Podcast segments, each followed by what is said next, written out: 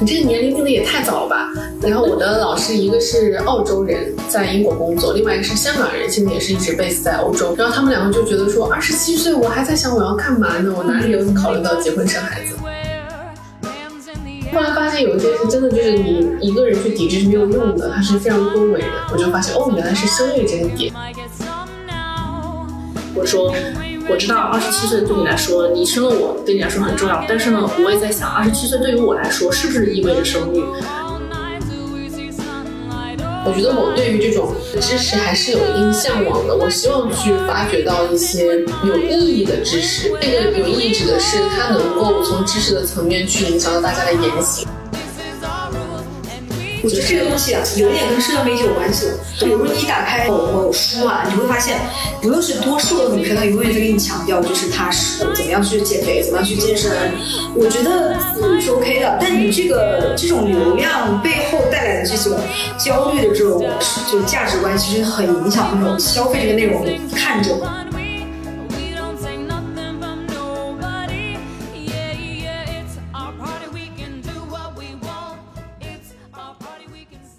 Hello，大家好，欢迎来到这一期的水钓鱼头，我是山哥。这期我们可能想聊一些关于大众化的学术讨论，可能关于我们的婚姻、恋爱观、亲密关系这样的一个学术研究。为什么我们会有这一期？是因为之前我跟我的好朋友狗头接受了一次比较特别的学术采访。那这个学术采访跟今天我们请到的嘉宾有关系，他是牛津大学社会学的一个博士。等一下我们会让他自我介绍，他叫西瓜博士。他的论文主要是研究二十。七岁及以上在深圳居住、工作、生活的年轻人的一些恋爱观，然后想讨论一下，比如说大家如何应对催生、催恋爱、催婚这种比较常见的话题。然后我们可以先请我们身边这两位朋友做个自我介绍，请狗头先自我介绍一下吧。嗯，大家好，我是大家老生常谈的狗头，我就不自我介绍过多。然后今天可能因为小小的阳过了一下啊，可能嗓子会有一点特殊，那请大家多多包容啊，很开。心又能够来到水钓鱼头非常喜欢的平台，还有跟我的好朋友山哥以及我们最新认识的好朋友西瓜博士一起来参与讨论这个我们一直都很喜欢常聊的一个话题啊。嗯嗯，然后现在请西瓜博士来介绍他自己吧。我觉得介绍自己是西瓜博士还是有一点点害怕的，因为我还没有拿到博士学位。但是对我们来说，能读博士已经很厉害了。对，对，我觉得这是一件很难的事情。我们等一下录的最后的环节，我们也可以讨论。关于读博士这个问题啊，嗯，那我说一下我们怎么知道这个访谈。我们另外一个 partner 就是新哥嘛，大家也知道，他有一天突然给我们转了一个牛津大学的一个 research 的一个招募，我就发给狗头看，我们俩特别感兴趣。因为我当时没有办法马上去深圳，然后首先是狗头作为你第一个 interviewee，这很荣幸。西瓜博士告诉我我是他的第一个访谈对象的时候，我还特别特别开心，发了一条朋友圈，我都是超级感动。其实我还蛮好奇你们两个为什么会对我这个研究感兴趣。我的想法其实是两点，我不知道我跟狗狗像不像。第一点就是我觉得这种事情很有意义，我就想 support 一下，就有点像 girls help girls。第二个就是我觉得我可能需要一个他者的视角看待我自己的恋爱关系，我觉得这点是非常难得的，因为我可能我身边的亲人朋友他们有他既定的视角，可能会有一点点主观，那我需要一个第三方视角来看一下我的恋爱关系是怎么样的。我第一个想法是因为我很喜欢聊天，我本身对这种访谈形式特别感兴趣，再加上又是我们很喜欢的一个话题，就是关于婚恋呐，然后包括特别是在一线城市当中我们一些生活的状态，尤其是情侣之间的啊。第一个是因为很喜欢聊天，加上喜欢这个话题，然后第二个当然也是因为要 support 啦。对于现代的一些女性来说，可能还比较敏感的话题上面，我觉得需要更多的声音啊，我觉得是一个特别好、特别好的开始。加上我自己之前也有了解过一些。些关于博士的田野调查的一些方式方法，我觉得很感兴趣。而且我在想，真的有人可以拿这个话题去作为一个研究的一个对象，我觉得很勇敢。我就是会觉得很惊奇。哎，我有一个问题，就是当你们看见我那个海报的时候，你们会觉得我这是一个什么研究？我会觉得这是一个可能关注于很多年轻人比较痛苦、比较烦恼的一些痛点的研究。比如说，我们就是确实处于一个长期被催婚的一个压力下，我们也很希望我们把自己的声音反馈给一些比较专业的学者，能让他以一个其他的视角去看待我们年轻人目前是在一线城市什么一个状态。嗯嗯嗯，因为其实，在那个海报当中，我当时只是说这是一个有关于。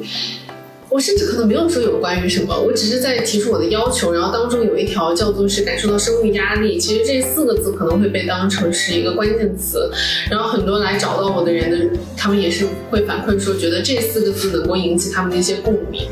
那的确，我这个研究本身是从女性所面临的生育压力出发的，但它到目前为止，我觉得也不是局限于女性，很多男性他们可能面临的压力是另外一个层次，或是不太一样的。比如说我在。在访谈的过程当中，发现可能女生会说到很多类似于说家庭的影响啊，就是其他家人的意见，或者说觉得啊年龄到了或者怎么样。但是很多男生他们会提到的是关于经济上的压力等等。所以我觉得生育压力这个词到了我们现在这个生活环境当中，它会转化成一些更具体的压力的点。可能它不是这么一个笼统的一个事情，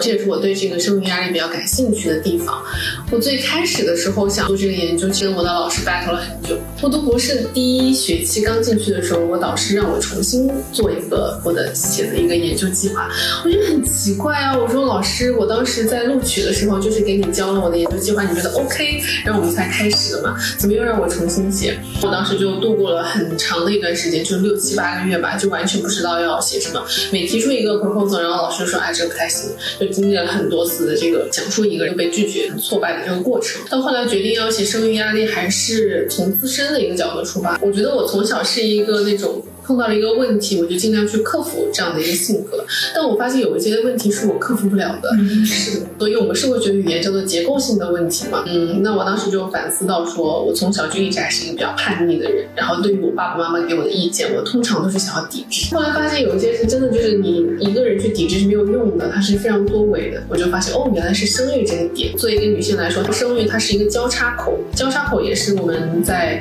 学术研究当中会用到的一个概念，就是说这个。人他在这个事情上，他会碰到很多不同方面的压力，但是这些压力都可以聚焦在一个点上。所以当人们站在这一个点上的时候，他会觉得很多压力是难以承受的。在生育这个事情上来讲，我觉得最显著的一个是性别问题，因为生育很明显它是身体上来说是更加聚焦于女性所来面对的这个部分。那第二个点呢，就是关于年龄，年龄也是一个在我们现代社会当中比较重要的一个尺度吧，它标志了很多事情，就是你在什么年龄要做什么事这样子。对，因为我记得我跟山哥第一次看到那个就是你发的那个海报的时候，嗯，其实我当时最聚焦的还是关于二十七岁，嗯，就是这个点，我当时在想，第一个是为什么是二十七岁？关于二十七岁也是，我最开始跟我老师 battle 的时候，他会觉得说你要去研究中国人推迟生育或者说推迟婚姻这些，你这个年龄定的也太早了吧？然后我的老师一个是澳洲人，在英国工作，另外一个是香港人，现在也是一直 base 在欧洲。然后他们两个就觉得说，二十七岁我还在想我要干嘛呢？我哪里有考虑到结婚生孩子？但是我就跟他说，在我们中国这个环境下，二十七岁其实已经是一个相对来讲比较关键的节点。就我自己在当时拿到博士 offer 的时候，我爸妈就很有压力，他们一直担心我说，如果我去读博士三年，哪怕很顺利三年毕业，那我毕业回来也是二十七八岁。那这个时候如果我还是一个单身状况的话，他们就觉得非常担忧。我当时最后决定是要定这个时间，当然在我们学术研究当中，是你需要去找一些你可以去依赖的依据，这个依据必须是非常合理的。所以我当时是找到了一组数据，然后这个数据上表明中国人的平均的这个生育的年龄是二十七岁，然后我就定成说大于二十七岁的，那么我们就叫做是比较晚一点生孩子。其实我们私底下聊天就会知道，就你家庭可能是比较开明的氛围嘛。研究的动机是来自于在这个年龄的女生、男生会有一些婚姻生育的压力，所以你会有一个这样的动机去做这个 research。我觉得我个人也是会面临到的。我觉得父母的开明有时候它是单方面的，也会一部分的，所以确实我当时自己是觉得有压力的。拿到博士 offer，我爸说让我在当时完全单身的状况说你要在入学之前先去订婚，这太荒谬了。他们就是很担心我博士毕业回来之后，然后还是单身的状况，然后又去要去那么多年。但是我记得你好像也有提过，其实反而对，因为你有一个弟弟嘛，就是但是父母好像对于就是弟弟就是男性这块好像并没有过多的展现出对。年纪的焦虑是不是？对我爸爸从小就一直在跟我强调说，你一定要年纪小去完成一些事情，这样子你的人生才会有更多的可能性。讲到他哪些就是一些公职的朋友，他就会说啊，他才二十多岁或者三十出头就晋升到了某一个等级，那么他以后肯定是前途无量。他就一直在潜移默化的渲染年龄这个标尺可能会对我们的影响。包括我自己其实是五岁就上小学，然后在他们心中一直觉得这是一个超级大的优势。他会觉得说你比你的同龄人都要小，你已经取得了跟你同龄人类似的成就的同时，你还比他们多一些时间。我也不知道他们这个观点是怎么算出来。是不是也是一定程度上是在中国才会有这种关于年纪上面的一些差别？因为你有说过你的导师就是在香港，包括海外那边导师，其实好像对这个。提出过一些疑问。对，首先像我那个澳洲的老师，他应该是四十多岁才要小孩，大约啊，我也只是猜测。然后像他自己现在状态，就是觉得说，在他二十七岁的时候，他还完全不知道他会过一个什么样的人生。那另外一个例子就是我在读研究生的时候，读硕士阶段的时候，我们班上的大部分的同学都是三十岁以上，就我们只有。中国的学生是小小年纪就来读硕士，除了中国学生之外，年纪都偏大大一些。就是你发现中国学生的那个路径都是按部就班的，对，然后就紧接着读博士。但是像他们可能会觉得硕士它是一个在我特定人生阶段的时候我才会想要的一个东西。感觉中国人对年龄焦虑这个事情好像还确实是挺执着的。对，是是，尤其是在。几岁上学，几岁结婚，几岁生孩子。对，我觉得身边的这种关于催着你去完成下一个人生阶段这种声音特别多，嗯，而且嗯比较激烈。其实，然后像人生阶段，其实也是我研究当中的一个关键词，在英文它叫做 life course，它其实本质上的意思是说在时间上的这个序列进行划分，但是在中国人的意义上，它就会变成说，哦，好像是要就是过五关斩六将，就是一关一关往前，它会就是变成一个有次序的。一件事情，就是会觉得说我要先做完这个事情，我才可以到下一个阶段。就像现在一个很明显的例子是，大家好像对于未婚生育还是感觉会有一些不太能接受。嗯，大家仍然认为生育是必须要发生在婚姻内的一个行为。这个其实，在整个亚洲，尤其是东亚，都差不多是这样子的一个观点。那你现在就是已经陆陆续续做了几个月的访谈嘛？你大概目前？到今天为止，你会有一个什么样的感受？比如说，有超出你预期，或者说你跟你认知完全不一样的那种感觉吗？我其实，在本科的时候就开始接触做定性调查。当时我的老师反馈给我，就是觉得我是一个喜欢带着自己的预设去套到我的研究当中的人。他觉得我会一开始有一个想法，有一个预期，然后到了我的田野当中，我会去想验证我的一些预期。如果当他不是的话，我就会忽略掉那部分信息。但他就提示我说，其实这部分才是你要去关注的，就是在你预料之外的。那在我博士阶段，真正的开始一个非常大型的规范的田野调查的时候，我发现他这个说的话还。是挺有借鉴意义的。其实你们两个算是非常早期的那个受访者。当时跟你们聊的时候，觉得啊，好有意思。就是你们很多的想法都是。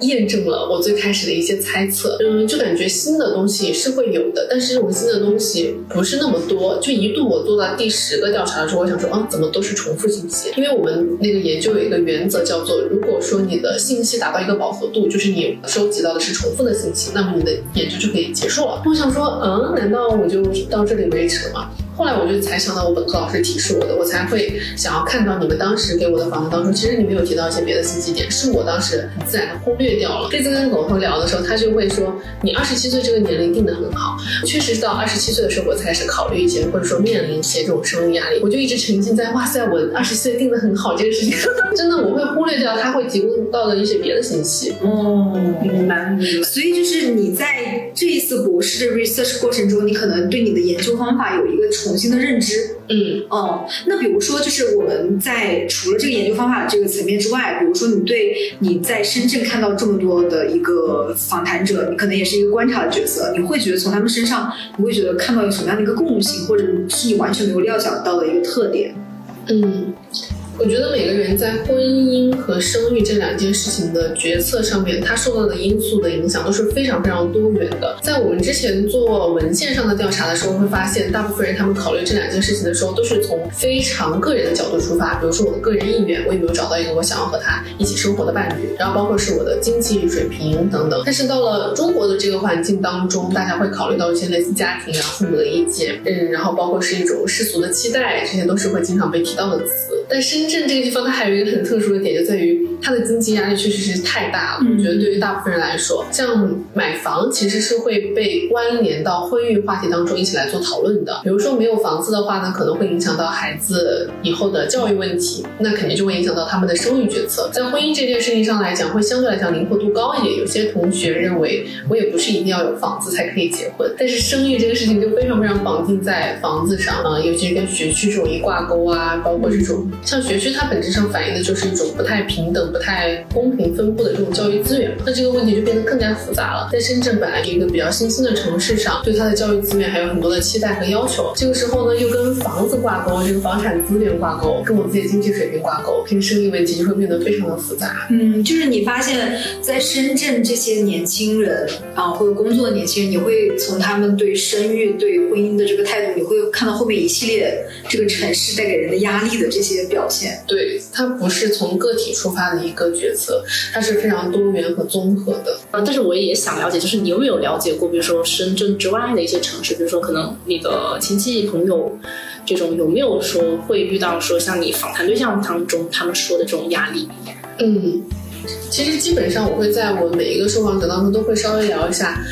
如果你不是土生土长在深圳的话，你和你家乡人的同龄人，你们的生活状态是不是有一些区别？我基本上是通过这个问题去探究到你刚才说的这方面。嗯，很多人都会提到说，如果是在家里面，然后身边有家人朋友的督促，他们就会更容易进入到这种所谓的循规蹈矩的这种人生阶段，一步一步过关产生这样的这种状态当中。就是会来到深圳这个地方打拼的人，肯定都还是。有一些自己更加个体的想法，然后想要去脱离掉家庭的一些固有的环境，他们可能就会做出一些更加多元化的决策和。完全选择待在老家和一直真的在老家附近生活的人，他们的状态还是会有一些区别。嗯，其实这点我很有共鸣啊，就是因为我现在家就主要是在广州的一个郊区，which is 花都。我的听众朋友知道这个区，就是它非常偏远的一个区。然后我很多在花都土生土长的朋友，就是工作也留在花都的朋友，跟在深圳的朋友，那个时间线是完全不一样的。就打个比方，我现在很多高中朋友都已经二胎、三胎都有。甚至我还有遇到过一个二婚的。对，但你看，就是我一回来，然后看到我深圳朋友，我们都每天可能聊自己的一些工作或者兴趣爱好。我首先肯定不会 judge 这两种不同的时间发展线，但你会发现，确实是，如果我在一个像深圳这样的一线城市，我可能会更多去抗争或独立吧，去削弱传统那一辈对自己的影响。但是你刚刚说那点，其实我也认同，就刚刚之前我们谈到，比如说在东亚的文化里面，其实大家可能会真的蛮多考虑老一辈的人的想法。但是，如如果一旦在中国这个语境里面，你要被卷入到一个谈婚论嫁的这个年龄或阶段，你就可能都或多或少都要考虑以上这些传统因素。嗯，对，这也挺无奈的。就是我觉得更多是来源于社会期待的一个压力吧。如果说你考虑到经济问题，深圳的经济压力一定是比老家要高的。那么在深圳的社会期待和你在老家的社会期待如果是同一个标准的话，那么在深圳的人一定会面临比在老家的人，或者是在原来他们那个比较安全一点的环境下面的人面临的压力更大。就是比如说像刚才山哥说的，他老家那些朋友，比如说现在有二婚二胎的，那我也有些朋友也是关于就一个很简单的问题，关于上门的时间。呃，因为我。跟我男朋友已经谈了七八年了，那么在就是包括我们老一辈的那些人和朋友之间，他们认为这是一个非常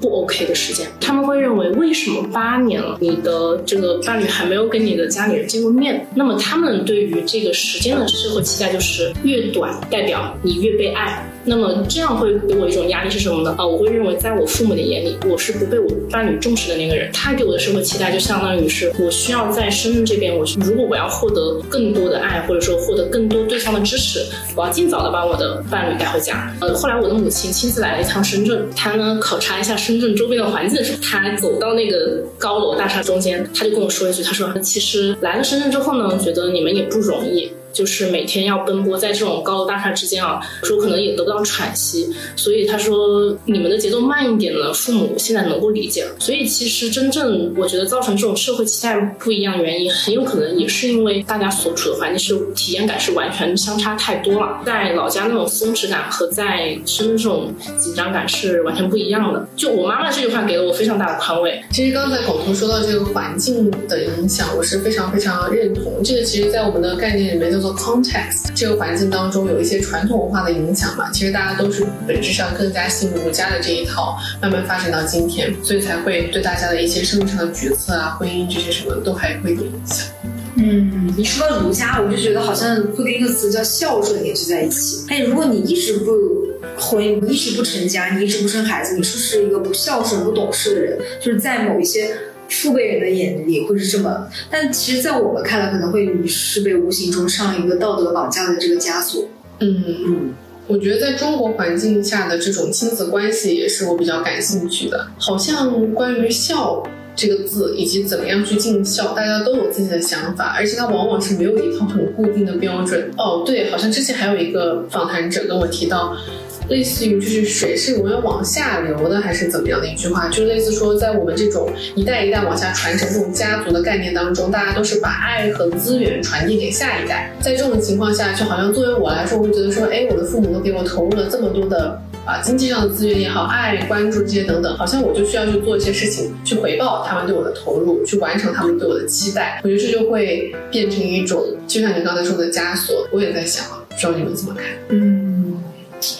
我会觉得有两种人吧，就第一是那种就是可能会自己觉得我没有意识去反抗这个事情，那我从小父母就是养我长大，那我就得报答他。第二种可能会有一个比较独立清醒的觉醒，他会觉得，那虽然父母跟我就是有一个这么多年的恩情，但是我可能自己要保持一个独立的个体，有很多事情是要有一个自己的那种把控或者自己的发展。我会觉得就是身边可能会有这两种人，就是会觉得说还是嗯，我在保持我自己的态度之外呢，我去尽我的力去孝顺父母之类是这种。对对，我不会完全的叛逆反骨，但我也不想完全的被规训。嗯，对，可能用自己的。方式在表达对父母的关爱，但我自己也要保持是我自己作为一个个体的独立性。其实我现在说这话特别漂亮，但是我觉得特别难做到。因为我家是湖北，那像我可能回家的次数，或者说能够真正在我父母身边待的时间，一年可能就真的不是那么多。那么，所以每当这个父母会提出一些要求的时候，我是会非常认真的去考虑的。嗯，因为我会认为这是唯一。或者说为数不多的一种方式，能够进行自己和家庭之间的这种深度链接。所以，其实刚才山哥他提到，我既要保持就是在两者之间摇摆的时候，我当时也在想，如果说按照传统那种孝顺的话，就是你要需要去陪伴他们等等等等。当然，我觉得这个如果能做到，当然更好。但是我选择的是通过我觉得我自己认可的方式，认真考虑他们的话。你这种做法也蛮中和平衡的。对，因为如果说完全不听父母的话的话，我觉得大部分父母是会伤心。换位思考啊，就是我会觉得啊，为什么父母不听我的意见？所以很多时候我会觉得，父母的意见，如果我能真正的好好去听从或者跟他们沟通，很大程度上其实可以化解很多问题。那如果具体的就来说到父母给你的关于催婚催生的这些建议的话，你们二位都会怎么样去应对？这个父母指的是就我自己的父母，不是对方的父母吧？嗯，其实我爸妈一直没有催过我，所以我没有这种他们会对我说：“哎，你早点结婚吧，哎，你早点生孩子吧，这样对你好。”我爸妈没有这种场景，对，所以他们一般都来说，你就看你自己时间吧。就我爸妈可能态度比较开明，但我知道我身边还是蛮多人，就是会被自己的父母可能以一种比较呃传统的时间去规训或去告诉他们你要怎么按照某一个时间点去做该做的事情。嗯，所以我感觉对于这种事情，我更多就是一个。观察者的一个角色，我不知道你在访谈的时候有没有发现这一点哈，就如果能清醒的能保持一点自己的在这种嗯长辈面前，你能有一个自己的独立性，不会被牵着鼻子走，可能有一点就是他要有一个比较强大的后援团的概念。他如果身边同龄人都在 support 他去做这件事情，那他是不是可能会减少会被这个长辈的规训带走概率呢？就像我们现在咨询在深圳的朋友，其实或多或少如果家里面催的话，我们会及时跟身边的朋友去。去诉苦，去讲这个事情，其实这个也会化解，就是这件事情对我内心的压力。的确，像你刚才提到的这种同辈，就 peer support 是很重要的。但除了这个之外，在和自己的长辈之间进行这种所谓的 battle 的时候，还有两个我观察到比较重要的影响因素是，这个人他本身的这种受教育的水平。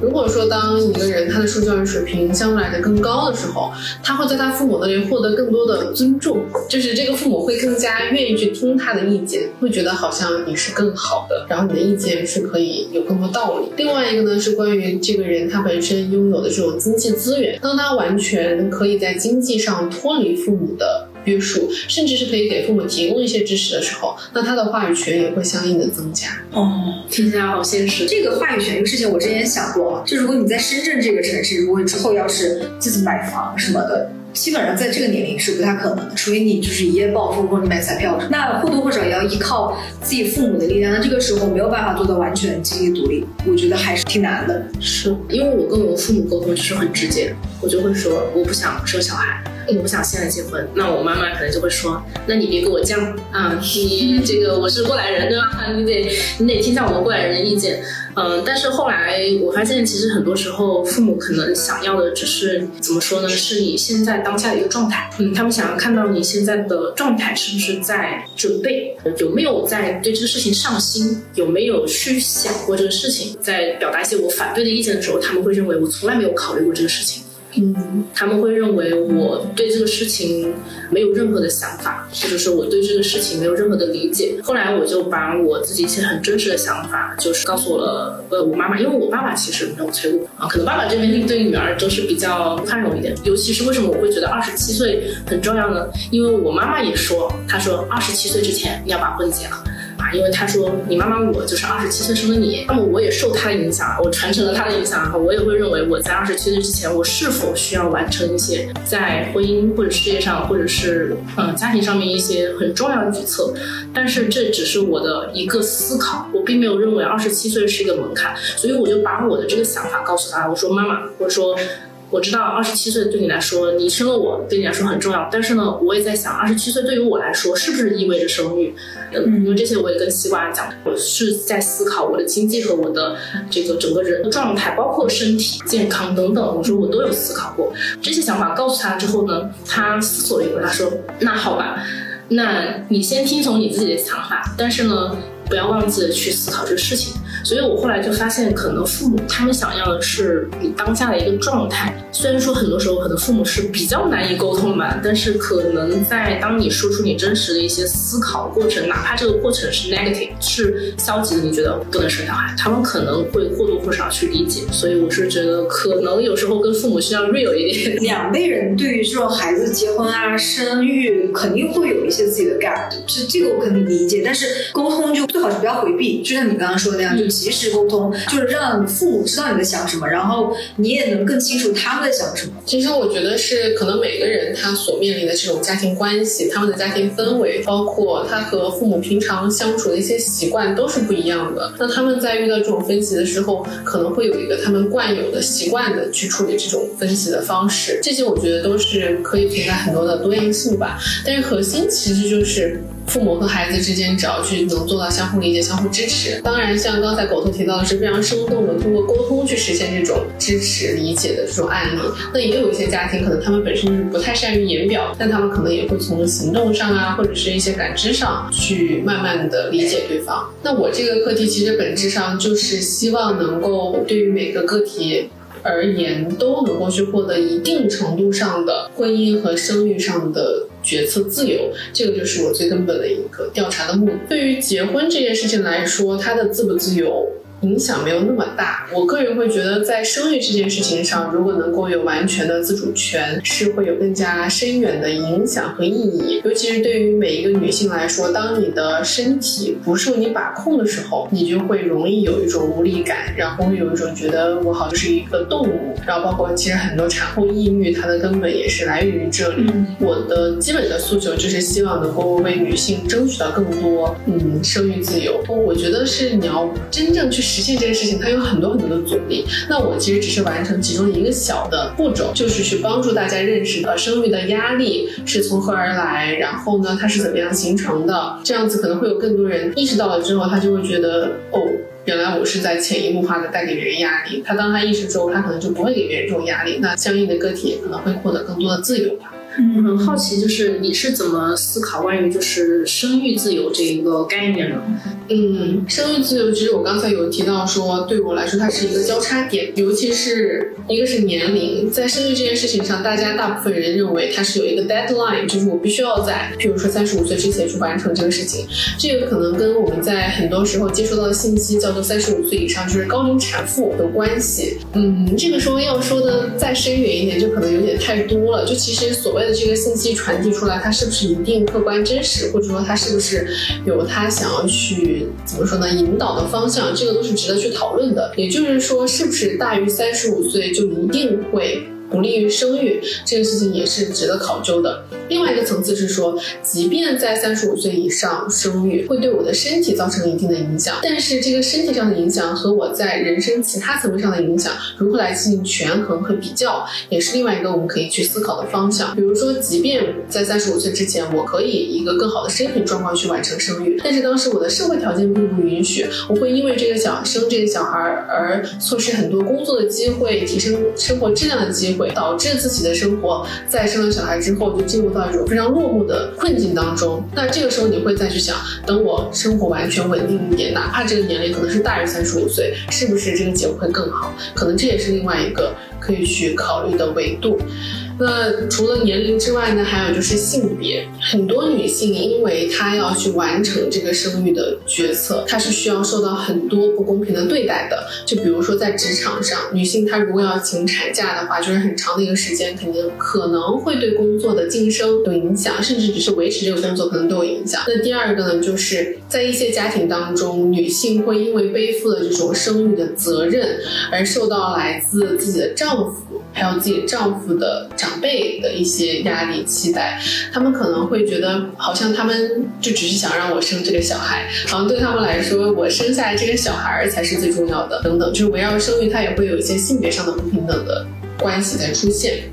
那第三个呢？刚才讲到，稍微提到了一点在身体上的这个影响。其实，在这次访谈当中，我们发现越来越多的女性关注到生育这个行为会对她身体产产生的影响，然后大家就会觉得说，我不想要去冒着这个风险去做这件事情，会觉得生育是对女性的身体造成更大的伤害。但其实呢，一提到身体这一块，它就可能更多的涉及到是非社会学的一些研究，比如说像物理生物啊这种，他们的这个研究的结论，其实我是不太清楚的。但总体而言。对于这部分的研究，相对来讲是比较弱势的。这个也跟学科，就是科学界的性别不平等有关。就是当这个科学界主要的。掌握这种科研权利的人以男性为主的时候，他们就会很自然的忽略掉一些女性可能会面临到的问题。所以，关于这部分的研究，可能也是希望能够激起更多人的关注吧。大家去多做一些倡导，然后之类的。你说这个，我我好像之前想到一个，之前在这个过去很不可控的三年期间，去支援当地的这个护士或医生，如果是女的，她们其实可能有蛮多的需求是给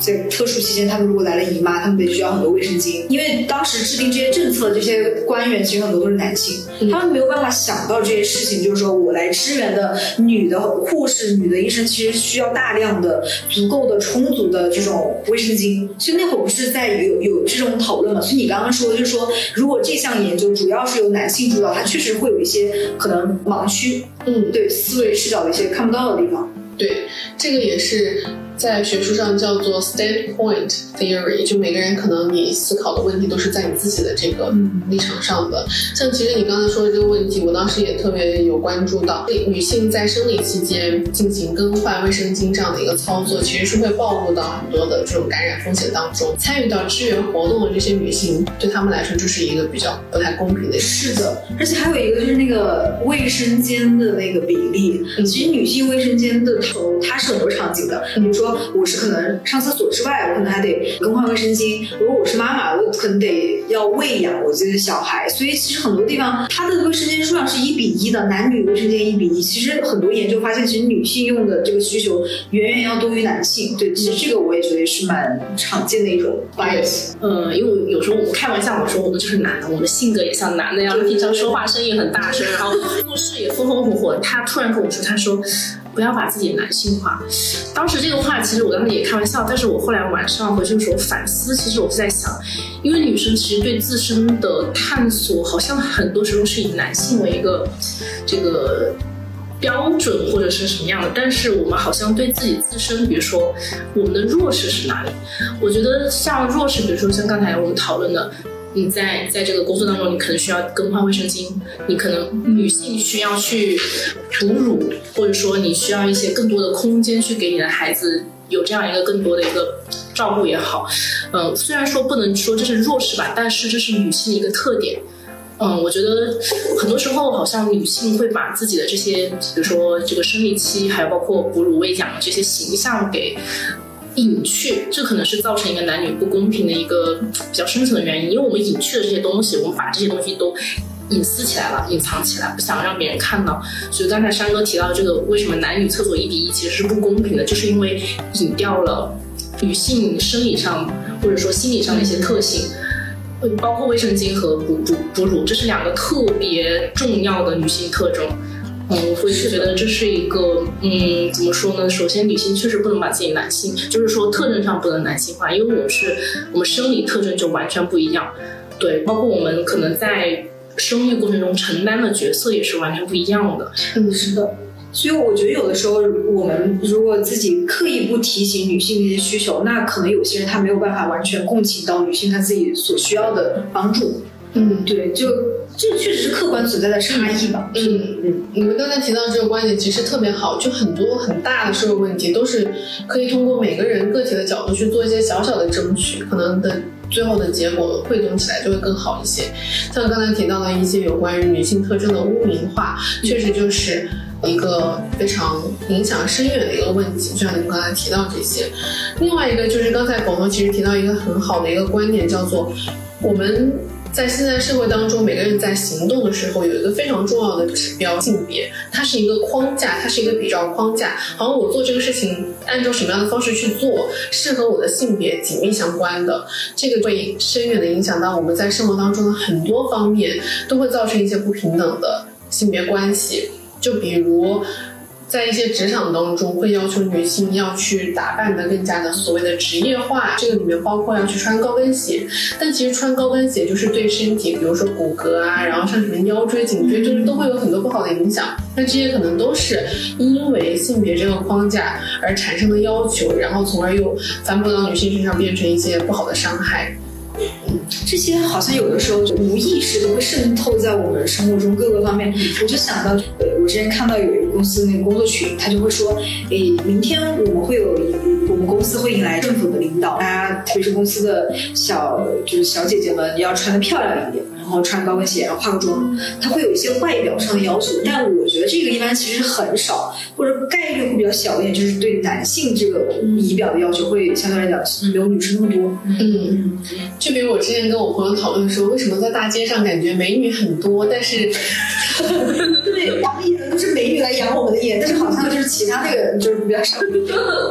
然后呢，我们想一想，可能也是一些结构性的问题，就是说大家从小就对女性的外貌有更多的期待，所以很多女性会想办法去提升自己的形象上的一些所谓的指标，但是男生可能比较少面临到这方面的压力，他们也很少在这方面去花时间精力等等。嗯，还有一个比较典型叫。郎才女貌是吧？就是说男生大家就更加注重他的才华，就内在的一些要求。对女性就只要求她漂亮就好。对我之前有看过这个这个访谈，他是专门去访谈一些从海外留学回来的女生在这个国企上班的一些感受吧。然后当时她回来之后，他会说，他说他说采访他你在国外上班和你在国内上班这个最大的区别是什么？然后他说。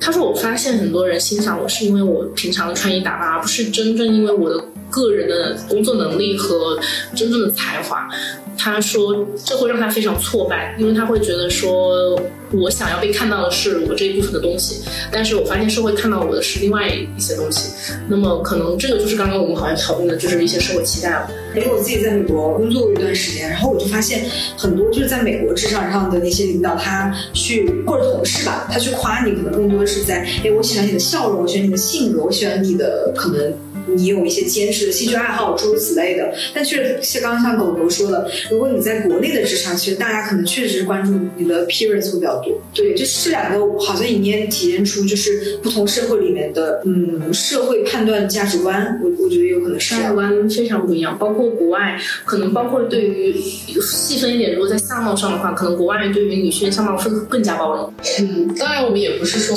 国外的环境就就一定很好，就对，只是说在有一些具体的点上，可能在跟我们中国的传统文化呀，包括这个社会环境有关系，会带给我们更多的束束约感。但其实如果说你真的去到国外的话，也会有一些相应的别的压力。总体来讲的话，我觉得比较典型的一个例子，身材焦虑。我妈妈的话，她是在去年的时候陪我一起去英国待了一年。她呢，原本一个非常典型的所谓的传统女性的这个模样。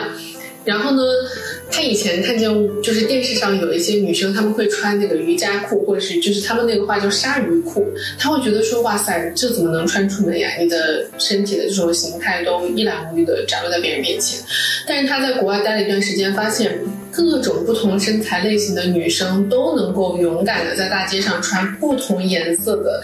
这种瑜伽裤的时候，她就突然释怀了，她就觉得她也可以这样穿出门，然后她也鼓励我可以这样穿出门。她就再也没有说过类似的话。就我觉得这个环境对人的影响还真的是大。他以前可能会觉得说，只有很瘦的女生，就是身材完美的女生，你才可以这样穿。但是在国外发现大家都在穿之后，他觉得 OK。是的，嗯我觉得就是有的时候，有些社会里面你会发现他压根就没有 body shame 这件事情。嗯，对，但我们就是可能习惯性就会 judge 自己，会 judge 别人。哎，你这个你不够瘦，你不能穿这个衣服出门，你会觉得还蛮多压力的。山哥说的那个 judge 自己是真的是自己给自己上枷锁，包括因为我现在也会自己 judge 自己。我觉得这个东西啊，有一点跟社交媒体有关系的。比如说你打开某某书啊，你会发现，无论是多瘦的女生，她永远在跟你强调，就是她是怎么样去减肥，怎么样去健身。我觉得自律是 OK 的，但你这个这种流量背后带来的这种焦虑的这种就价值观，其实很影响那种消费这个内容的看重。嗯他会无意识被这些社交媒体所传递出来的这种，嗯，你说是消费主义也好，你说是它传递出某种观念也好，都会被它裹挟着往前走。我看到很多人就有时候自己会搜一些穿衣服的打扮攻略，都会打开某某书嘛，你就会看到哇，一群大腿跟小腿一样细的女孩子在那拍照，嗯，就是很好看。嗯但我觉得就审美不必要这么单一，嗯嗯对，你可以多元一点，没有关系，我觉得。嗯，而且我会认为，嗯，我不希望别人看到我在减肥，说是我为了穿好看的衣服。其实我认为我减肥，或者说我要去做这个事情，我不是为了去赢得他人的一些目光，我要让我男朋友看到好看，不是的，我就是想要健康。我觉得运动是一件很快乐的事情，我觉得减肥也是一件让我能够多巴胺提升的事情。我不是因为他要迎合社会的一个期待什么，所以我也很讨厌别人说啊，那你这个最近减肥啊，什么跟私下跟男朋友拍照什么的，我说那不是哦，那我不是为了这个事情，或者说你去做一件某件事情，其实真的就是为了自己内心的一些快乐。嗯，其实像我们刚才聊的这一大片内容，我感觉我们想传达的一个想法就是，性别问题它是真真正正的蕴藏在很多很多生活的小事上面，有些时候它可能小到我们自己当下都意识不到，嗯然后会给自己一些压力。如果我们能够做学术研究的人，能够去多传递一些这种观点的话，让大家都去更多的意识到身边的一些很寻常化的小事，它可能背后也蕴藏了一些不太好的性别的这种变异机制，嗯嗯就会非常不错。这个是很有意义。我们可以回到博士这个事情的本身，我觉得应该蛮多朋友会比较好奇，就是你现在可能做的这些研究，在我看来可能是将学术大众化。那你怎么看待这个事情？就是学术大众化会是一件比较难的事情，还是说你会越做越发现它会让你有一些成就感？就是你怎么看待这样的一个事？学术大众化是一个趋势，也可以说是一部分人的主张。那我自己有一个非常喜欢的在加拿大的老师，他就创办了一个公众号叫缪斯夫人，我之前也给你们提到过。那其实他就是一直在不断去践行，怎么样去把很多的学术研究变成大众可以去消费的一些信息，来使得这种学术知识并不只是在我们非常局限的学术圈来进行一种叫做什么，就是你刚才说高屋建瓴的那种。嗯，不是那么形而上学的感觉。对，那那个缪斯夫人，我觉得就是做的非常好的一件事情，她把很多的学术论文变成是大家可以去理解的文字。我觉得像这位老师他的这种行为是非常值得提倡的，也是我自己比较认同的。但是说实话，我觉得还是有难度的。就即便是我在自己的生活当中，我去跟我的伴侣也好，我跟我的家人去沟通一些有关于学术上的观点的时候，他们都会觉得我是很奇怪的。我们当时刚去上那个性别研究课的时候，就说所有的 feminists 会被形容成是 joy killer，就是去杀死那些快乐的人。就当你这个环境里面一旦出现了一个女性主义者的时候，他会抨击你们所有这种开的一些不好的一些玩笑啊，或者是一些段子背后可能蕴藏的一些不平等的一些机制等等，就会使得这个环境并不是那么轻松和愉快。我自己其实就有这种感受。有一次聚餐的时候，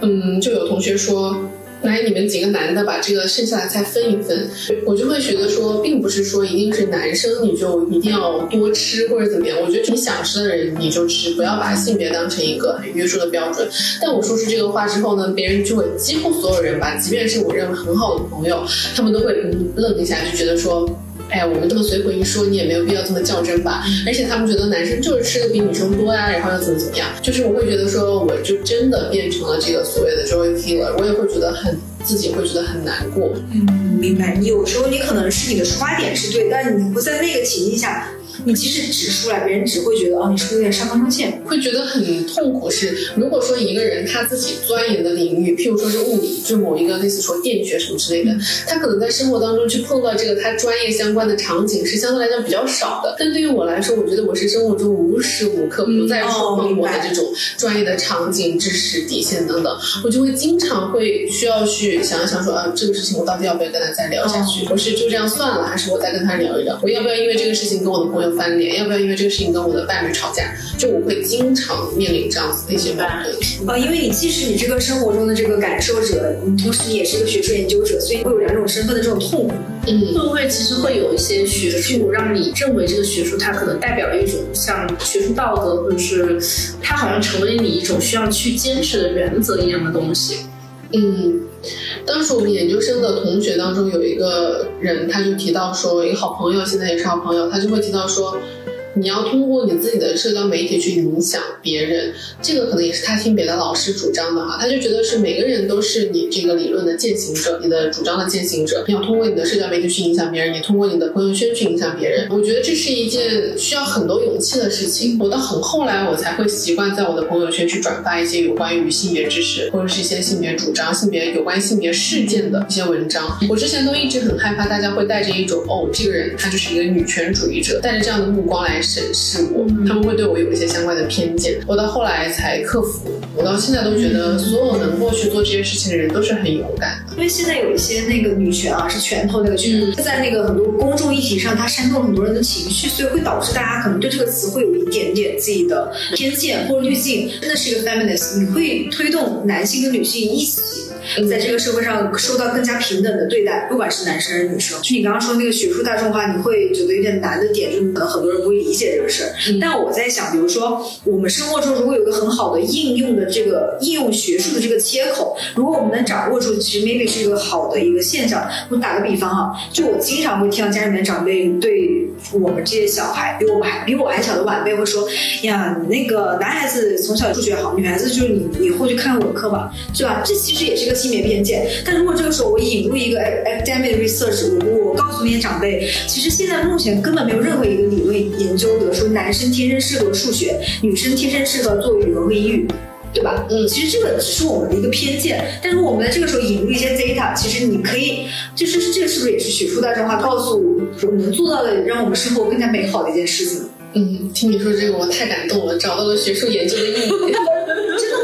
其实我之前有过，就有过这样一个场景，我会用这种，我说现在没有任何一个 research 告诉大家，男生就必须是数学好，女生必须语文好，没有这样的一个例子。我记得之前是去年还是前年三八节的时候，当时是那个妇联出了九张图，每一张图代表了一个刻板印象，首先是女司机、女性的职场的一些地位，然后还有包括这个月经羞耻啊等等等等。我当时记得就是那个女司机那个词，其实女性的这个驾驶当中出现恶性事故的概率比男性低非常多，就是女司机真的是一个非常非常恶劣的一个刻板印象，因为很多男性看到女司机，包括一些我身边的女性朋友看到女司机都会说一句女司机，对对，就是这种价值我特别不能忍受，因为我自己很喜欢开车，所以我就是会觉得，我没有觉得我开车是因为我是个女生，我就会怎么怎么怎么样。嗯我觉得开车就只要遵守开车的交通规则就好了，嗯没有说因为性别而导致了什么是女生就会造成这种交通事故等等。我每次听到别人说，哎，这个出车祸了，是不是女司机对？对对对我会觉得特别的这个无名火。然后我有时候看到有些车上面背后会贴一些标识，比如说对女司机。我在想，你这也太侮辱其他女司机了。是的，其实我觉得这个这个事情本身，你都要搞一个这种对立，我觉得特别不舒服。当然，这个事情其实是非常常见，我们没有很上纲上线讨论这个事情，但其实刚才讲的那个例子当中有一个非常生动，就是其实很多在车后面会贴是女司机标语的，是他们个人嘛，就是他们自己。是的，我觉得有可能是有 maybe 可能是很多是女生自己贴的，对所以我觉得有时候做一些男性凝视的动作，不一定是男性，嗯他也会是女性去做这个。对，所以我很希望就是更多女性作为个体，她们都能自己逐渐的去反思到你可能在生活当中面临的一些不平等的对待。当她们自己每一个人都能做好的时候，然后她们每个人都去影响一下身边的人，可能这个社会对女性就会友好很多。是的，但我我我说实话，这是一个道阻且长的事情，因为很多人他从小可能并不像我们三个是从小被很公平的对待，嗯，那他可能首先他没有办法有一个比较开明的环境，让他自己去内省，就是像嗯其他没有被受到公平对待的女性，她们应该要怎么样更好去保护自己？我觉得很多人没有办法意识到。但我这句话不是居高临下，我只是觉得我身边可能看到，比如说有些女性她从小就是可能生生长在一个重男轻女的环境里面。嗯，那他更何谈自己需要去保护自己女生的权益呢？他可能一直都是受到某种传统观念的压迫。对对对对对，特别能理解。嗯嗯嗯刚才说的其实有两点，我都还挺想再去讨论一下的。第一点就是关于学术大众化，它是分阶段性的，它可能最开始的时候是在学术圈进行讨论，然后慢慢的引入到一些信息开放度更高的一些社会环境当中。那对于有一些局部的社会环境，它是本身信息就是比较闭塞的。它很难接触到外界的这种信息的情况下，那么如何去推动，呃，这种学术知识在当地进行更好的渗透？我觉得是需要很多类似说政府机关，就是一些当权机构去做努力，或者是也可以是一些像 NGO 在一些小的社会环境上去发挥作用。我觉得这都是需要很多的社群力量去一起推动的，大家都有这个意识。另外一个就是刚才提到也是非常非常好的，就关于 speak for others 的这个讨论，这个也是在我们学术当中会专门有一个单元，就是在讲关于学术伦理。当然，有更多资源和能量的去为其他女性发声的这部分人，他们，嗯。他们有这样的心是很好的，但是我们一直受到的这种训练叫做你要时刻的去注意你的言行会不会对别人造成伤害，你传递的信息或者说你在获取信息的这个过程当中，会不会就存在一些本身的这种权利上的不对等，或者是地位上的不对等。所以，虽然能够去为别人发声是一个很理想化的状态，但是它在实操过程当中是有很多很多的要去注意的地方。嗯，之前在学术界当中一直很有争议的叫做白人女性是否有资格，或者说她们是否合适去到一些黑人女性生活的社群当中去进行田野调查，这个是一个比较好的讨论的案例。当很多的白人女性去到这个黑人女性所在社群的时候，她本身就已经在干预这个社群当中的这种权力关系了。那些黑人的女性，她们会觉得她们是被凝视了，这个凝视是来自于一种。不是来自于男性，而是来自于所谓的更优质女性的这种压力等等。我自己在做我的博士调研的准备的时候，我们也是有一个叫做 research ethics，我需要去考虑我在我的田野当中可能会面临什么样的这种不平等的关系。我个人是觉得还好啦，我到目前为止没有特别觉得我有不合适去 speak for others 的场景，但是我会时刻的去注意我的姿态，就是我肯定不能够是以一种我有更多的资源的这种状态去跟。对方聊天，嗯我觉得我们始终是一种平等的状态。嗯但是说实话，我并不知道我是不是在某些地方给别人带来伤。这个是需要很强的反思精神，包括你是需要和对方互动，然后也需要很多很多的经验，前人的经验，他们告诉你你要去注意一些什么样的事情。我自己到目前为止在这方面没有太多的收获，我觉得还是需要去继续探索、感受，然后包括是多做一些阅读。提升自己的这种敏感度吧。突然觉得人文学科的田野调查其实也会跟人性高度的相关。另外一个案例吧，我再说一个，就当时我们硕士期间有一门课，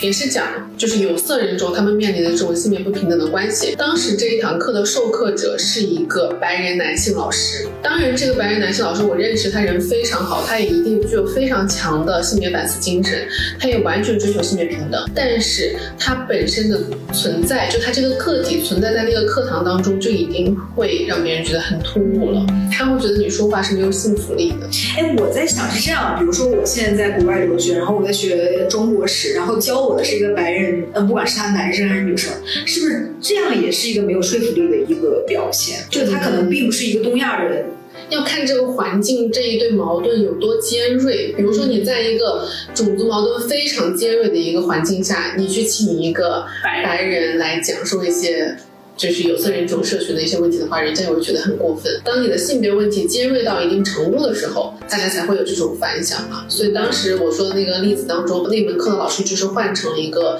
有色人种的女性老师来进行授课。最近我不知道大家有没有关注那个，就是迪士尼的美人鱼，黑人黑人女孩演的那个电影，在网上受到了非常大的这个争议。对，然后我大概前两天看了一下那个电影啊，其实怎么说呢，给我最大的震撼是什么呢？就是国外人就是在这种种族歧视或者说包括可能性别歧视比较严重的地区，他们对于这部电影的反响比国内更大。嗯，对，就是这是我当时是没有想到的。嗯，就是包括就刚才那个西瓜说的这个白人和就是白人女性到黑人女性这个地区调查，所以在想，其实他们自身本身对这种种族歧视，他们自身是非常反感。嗯，对我想到一个，目前在美国，你如果要提鸡块这个单词，人家会觉得你可能当时在不是很尊重之前鸡块黑人的历史，因为之前黑人在美国被奴役的时候，其实大量的他们是吃那个 chick chicken nuggets，就是鸡块这个东西。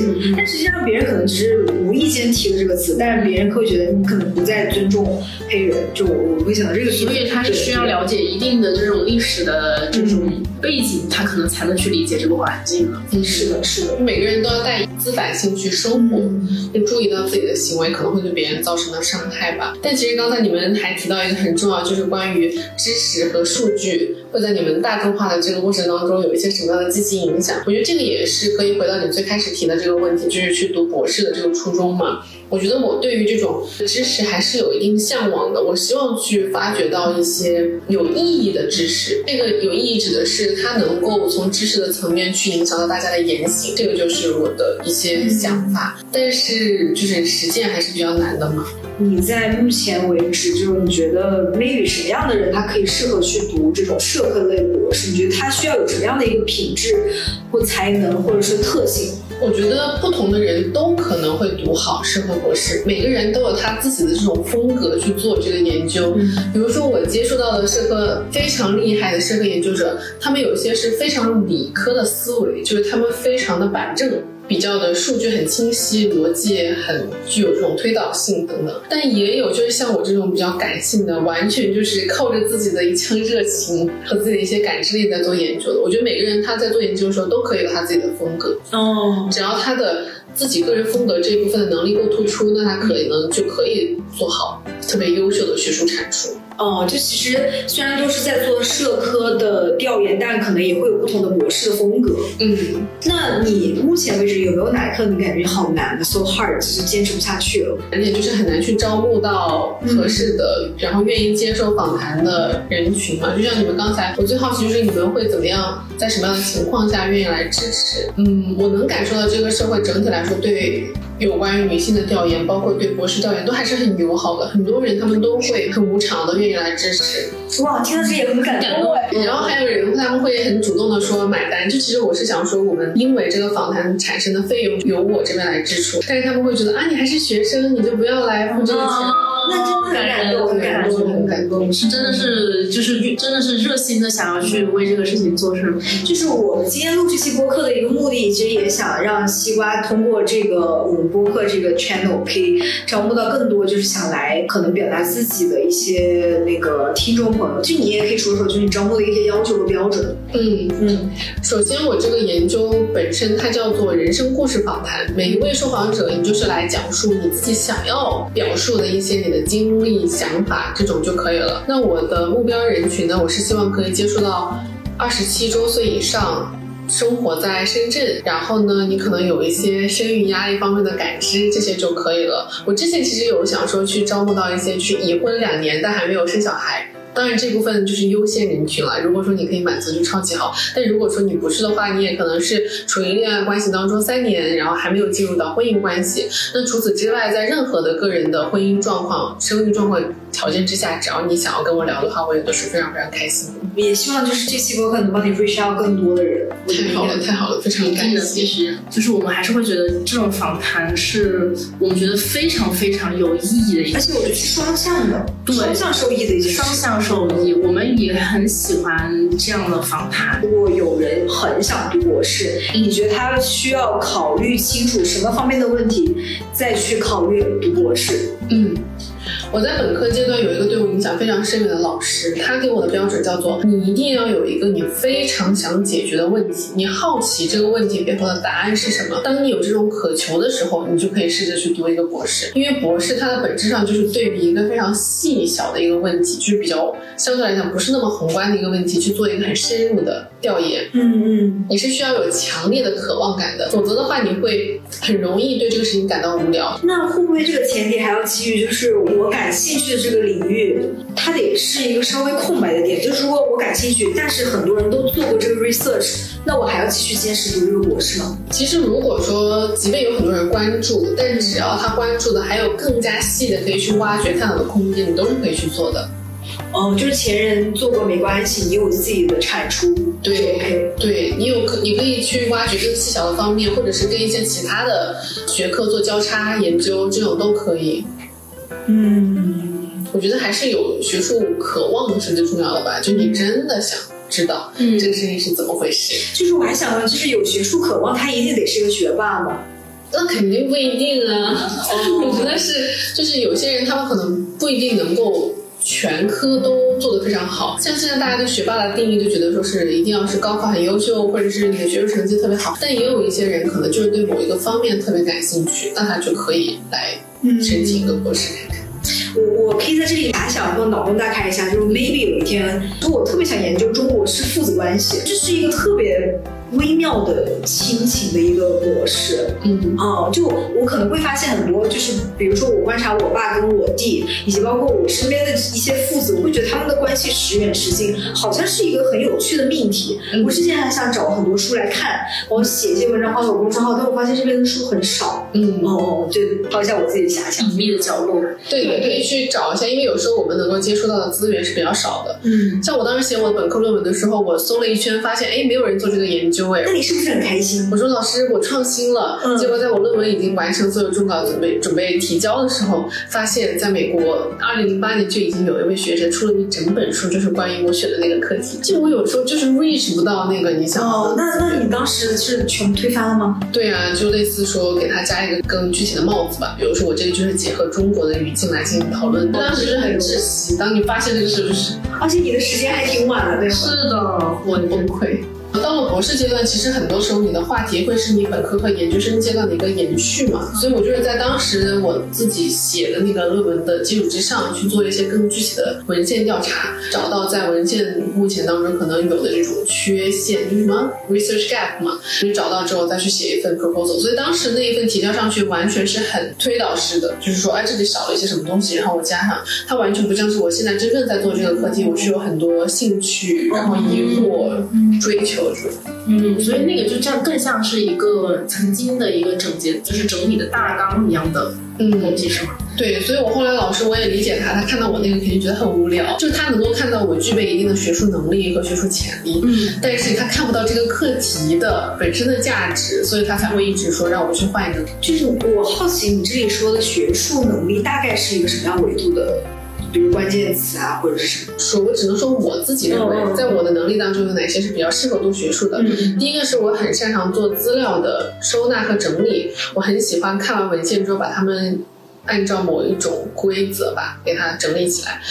让我看到很清晰的信息，我就觉得很开心。第二个是具备一定的逻辑推导能力，就是我到现在为止对于逻辑都还是比较敏感的。就说完这句话之后，为什么要说下一句话？然后这一段整体想表达的意思是什么？就是这种逻辑感，我觉得还是有一定程度的要求。第三个就是还是要具备一定程度的想象力吧，就是你需要去脱离你目前有的东西去做一定程度的想象，不然的话你就很难提出一些新的观点。就相当于我提一个那个假设，然后我现在的东西能不能验证这个假设？对，就你能够脑子里蹦出那个东西来。嗯嗯嗯，我记得我在高考阶段好像就听到一个很有名的，应该是北大的老师就说，你不能够太忙，因为你如果太忙的话，你一直专注在一个做事情的状态，你就很难去有一些别的想法。所以我当时在本科，然后包括研究生、博士，在我觉得很茫然的时候，我都会有一个方法叫做我去走两圈，就是我就走在路上，我不去做事情的时候，这个时候我的脑子就会很活跃。就是你可能会让那个大脑放空一会，你反而会有更多灵感。对对对，嗯嗯这个倒是挺好的一个放松方式。我一直不敢对博士这个身份下太多定义，就是因为我觉得我接触到的博士人群太多元了。对对对，但我觉得就可以作为一个我们了解博士的切面去入手，因为我知道肯定会有不同类型的学术研究人员。我是一个个体的案例吧，对我个人认为我不是特别的典型，就是像我的很多同学，他们都非常热衷于做学术研究，他们会自发的去组织一些讨论啊、研讨会什么，我就永远是那个翘掉的，就是我只做我必须要做的那个部分。其他就自由发挥。对，但是他们有一些非常有自，就是很有 motivation 的那些人，他们就会做比那个底线要多很多的事情。所以他们可能更像一个典型的大家对于博士的一个画像的遐想。对，就是你对这个东西很有热情，然后你一直很乐于钻研。对我来说，我更多的觉得博士不是我的身份，它只是我的工作，是我目前在 work 这个板块在做的事情。我还有很多我自己的事情啊，我要生活，就像你刚才说的运动，我最近也在渐渐做，然后社交啊等等。嗯我到现在为止，我觉得名校这个 title 只是给我的爸妈，就是我的家人带来一些一些面子上的东西，但对我个人来说，我更多是感受到的压力。我会一直在想说，我要多做一些什么事情才能够配得上这个 title，、嗯而且我也清楚的意识到，拥有这个 title 这个人生阶段，可能就是我在整个人生长河当中唯一一个能产生高光的这种状态。当我从这个学校毕业之后，我的名校光环就是会逐渐褪去的，不可能留在一个同等档次的学校去继续进行我的工作。人不能一辈子靠着某种平台的光环，无论是公司或者学校，我要活出点自己的光彩。嗯我现在觉得优秀其实是很多元的，是。的就是一个人他只要在某种领域他有一个非常深刻独到的见解，或者某些坚持，很多年的长期主义，我都觉得他应该蛮优秀的。嗯嗯嗯而且我的评判标一直以来都是跟大众不太一样的。嗯，我看到的大部分人都我没有觉得他很优秀，说实话，我就会觉得他很，勤奋，对他可能很勤奋，或者是他很会包装自己，哦。或者是他很会去。建立一些社会关系，就我会看到他的一个侧面，我不会整体说这是一个优秀的人。有认识一些我真的觉得很优秀的人，比如说他打麻将很厉害，打麻将厉害的同时，他又可以做好时间管理，去完成他自己本职的一些哦，我一边打麻将一边写论文。可能时候也遇到过很多这样的人，就是他，我看他每天就去泡吧，结果一回来还是年级第一，我觉得挺厉害的这种。我目前人生当中，我觉得有两个我自己真的觉得很优秀的人的案例，一个是我本科同学，他当时就是每次考试都是我们全班第一嘛，但是我们本科也没有很厉害，你考第一也不是多牛的一件事情。但是呢，他把他业余的这个爱好，所谓的这个业余，其实是他的本职的一个爱好，就是他很喜欢去关注一些植物和动物，然后包括是保护动物啊，包括他现在做的研究也是关于动物保护的一些东西。我就觉得他是一个很有自己热爱的一个人，然后与此同时，他的智力足够支撑他去完成所有他想完成的事情。他只要投入一点点他的这种热情在某一个方面，他就会把这个东西做得很好。哦，就像他不是很 care 学习，但他学习永远考第一名。他真正 care 的是他的那种植物、动物什么的。他去到任何一个地方都可以介绍给我们介绍所有的动物、植物的一些基本状况。有一次我跟着他去他们学校玩，他就给我介绍他们学校的每一种植物。另外一个就是刚才说那个打麻将的，他是零零年出生还是零一，反正就他很小，但现在已经在读博士。在牛津读的硕士一年嘛，然后硕士完就直接去上博士了。就我很希望自己达到的一个状态是，它只是我生活当中的一部分。嗯我希望我的人生当中有超过学术的更多的东西。嗯，你不是说只朝着这一个方向去行进的。人生是不设限的。突然想引用，就是我现在在玩的一个游戏当中一句话，也不是游戏一句话吧，就是那个《塞尔达旷野之息》，现在出了新的那个《王国之泪》。就是有玩家对他评论，他说人生不是轨道，而是旷野。今天听完西瓜说的，包括他自己给我们讲的这些他朋友一些例子，我就是觉得，嗯，博士真的只是一个工作的内容而已，它不代表一个人他真正的喜欢的东西和他想要做的事情。是的，是的。我们今天其实也聊了挺久了，所以我觉得这也可以 summary 一下，就是我们今天聊了一下西瓜，他可能对于目前他一些 research 的想法，可能想告诉大家更多，不要被一些年龄所。焦虑所羁绊，然后勇敢做你自己，你的人生是不设限的。同时，我也希望就有听众朋友，如果想配合做这个 research，我们也非常欢迎你可以在我留言区报名。嗯，所以今天非常感谢西瓜做客我们的节目，也感谢狗头做客我们节目。然后我可以就是说下期我们再录一个什么别的有意思的 topic。可以的，对，非常非常荣幸有这个机会跟大家一起讨论。对 对对，然后那我们。下期再来 update 我们的生活，可以跟大家 say 拜拜，拜拜，拜拜，下期见，下期见。